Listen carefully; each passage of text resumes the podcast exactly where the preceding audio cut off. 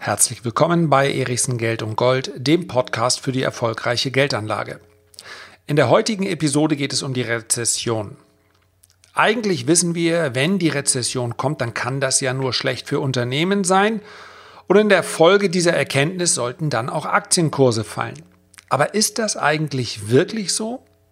Und wenn nicht, worauf sollte ich achten? Also, durchaus spannende Einsichten. Dranbleiben.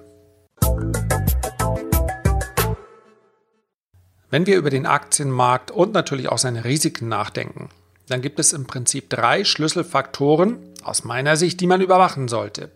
Erstens makroökonomische Faktoren. Dazu gehören beispielsweise die Konjunktur und die Inflation. Zweitens die Bewertung und drittens die Marktstimmung. Es ist ganz wichtig, alle drei Faktoren im Auge zu behalten, denn allzu leicht lässt man sich sonst nur von einem Punkt beeinflussen und das ist die Stimmung. Und die Stimmung wird ganz wesentlich dadurch beeinflusst, was ich tagtäglich in der Zeitung lese, was ich in den Nachrichten höre. Das Problem dabei ist, dass ich nicht in der Gruppe derer gefangen sein möchte, die Costolani als die Dienstmädchen bezeichnet hat. Es gibt so den Begriff Hausfrauenhosse, Dienstmädchenhosse. Das heißt also, das waren die Uninformierten, die genau dann gekauft haben, wenn man lieber verkaufen sollte und umgekehrt. Der Markt an sich ist einer, der sich zyklisch bewegt. Das wird sich auch nicht verändern. Man kann es nur schaffen durch Information und durch Interesse am Aktienmarkt, zu der Gruppe zu gehören, die eben nicht als die breite Masse abgestempelt wird. Es wird diese breite Masse immer geben. Und es wird immer einen Großteil der Marktteilnehmer geben, das liegt in der Natur des Menschen, die genau dann losläuft, wenn alle anderen es auch tun. So, diese drei Faktoren, die möchte ich heute mal ganz kurz im Schnelldurchgang besprechen, um eine Antwort auf den heutigen Titel geben zu können. Also, wenn es zu einer Rezession kommt, wird der Markt dann massiv einbrechen und wenn ja, wann? Schauen wir zuerst auf die makroökonomischen Faktoren, also auf die Konjunktur und die Inflation.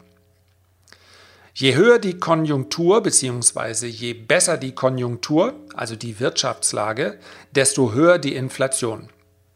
Das ist tatsächlich eine Gesetzmäßigkeit, die trotz des massiven Eingreifens der Notenbanken immer noch stimmt. Denn wir sehen es, global betrachtet ist die Inflation ja, relativ gering. Das liegt ganz wesentlich daran, dass es in Japan praktisch gar keine Inflation mehr gibt und das schon seit zwei Jahrzehnten. Und auch in Europa lässt die erhoffte positive Entwicklung der Inflation immer noch auf sich warten. Trotz der ganzen Maßnahmen der Notenbanken, die wir, beziehungsweise der Notenbank, also der Inflation, aber ja, die profitiert natürlich auch davon, wenn in anderen Teilen der Welt die Noten zu teilweise drastischen Maßnahmen greifen, also trotz dieser Maßnahmen ist die Inflation in Europa relativ gering. Bewegt sich um ein Prozent herum. Wir haben mal Quartale, da ist sie etwas höher, Quartale, da ist sie etwas niedriger.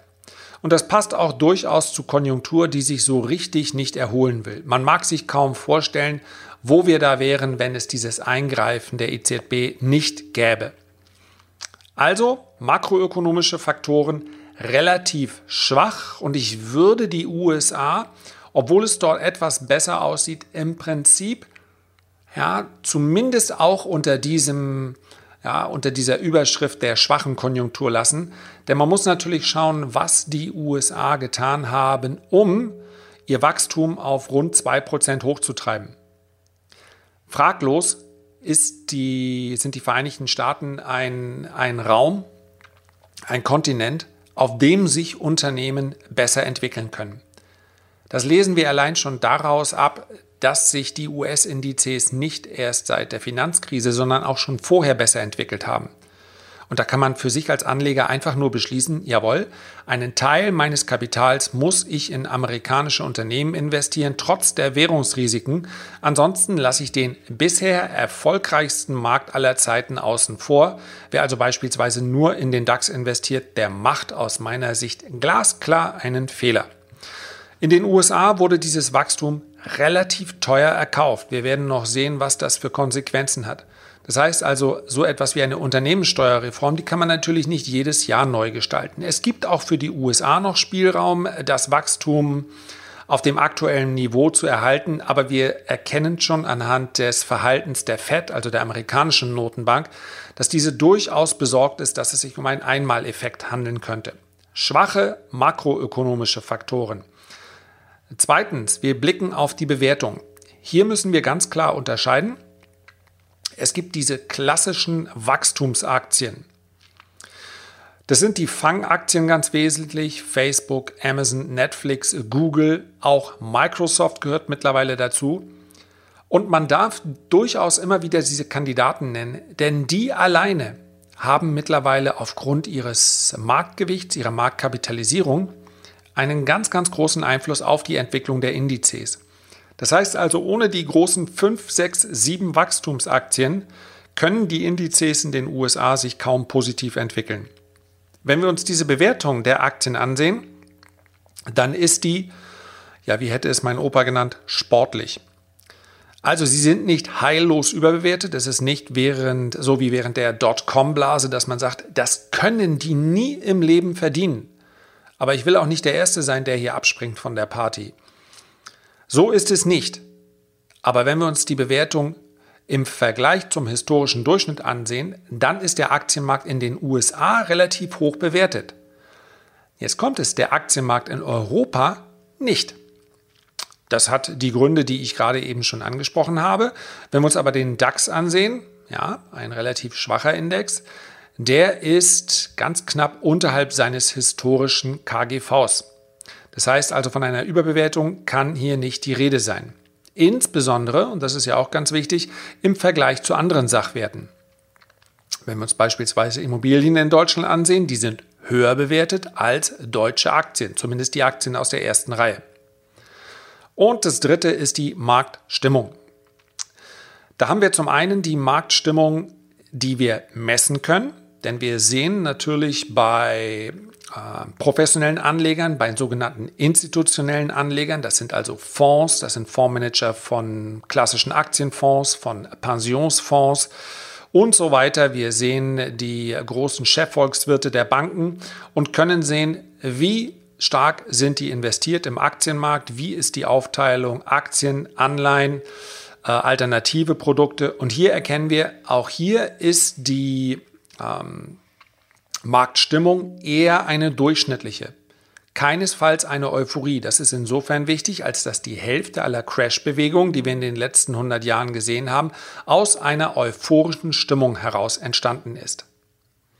So, die drei Faktoren sprechen also für einen eher gedämpften Markt. Und dennoch ist die Sorge, zumindest bei vielen Privatanlegern, relativ hoch, dass der Markt demnächst einbrechen könnte. Das liegt zum einen daran, dass wir in den sozialen Medien sehr viele alternative, so möchte ich es mal nennen, Berichte finden, in denen uns erläutert wird, wie schwach das europäische Bankensystem ist, wie hoch die Bilanzen der Notenbanken strapaziert sind, aber auch wie hoch Staaten verschuldet sind.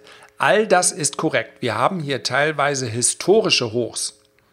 Ja, sowohl was die Staatsverschuldung angeht, als auch die äh, Bilanzen der Notenbanken, die sind sehr, sehr aufgebläht. Die Fed hat versucht, es klein wenig zurückzufahren, bläht sie aber gerade wieder deutlich auf.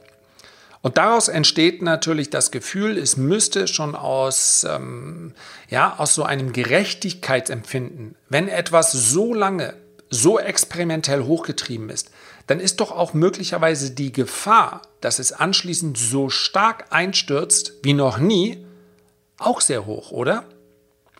Und selbstverständlich, alle Aussagen, die mit der Zukunft zu tun haben, ja, die unterliegen immer einer gewissen Unsicherheit.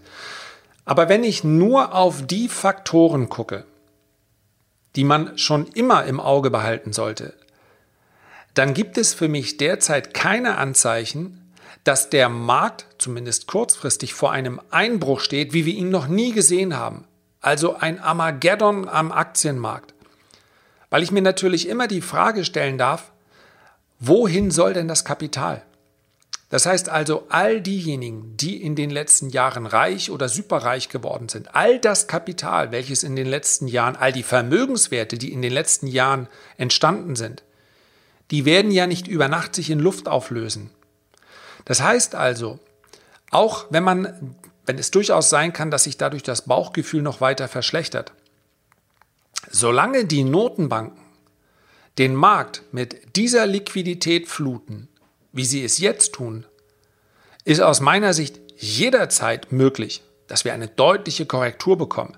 Vielleicht sogar so etwas wie ein Crash. Wir erinnern uns, ja, Ende 2018 ist der DAX um 30 Prozent eingebrochen. Je nach Definition ist das ein Crash.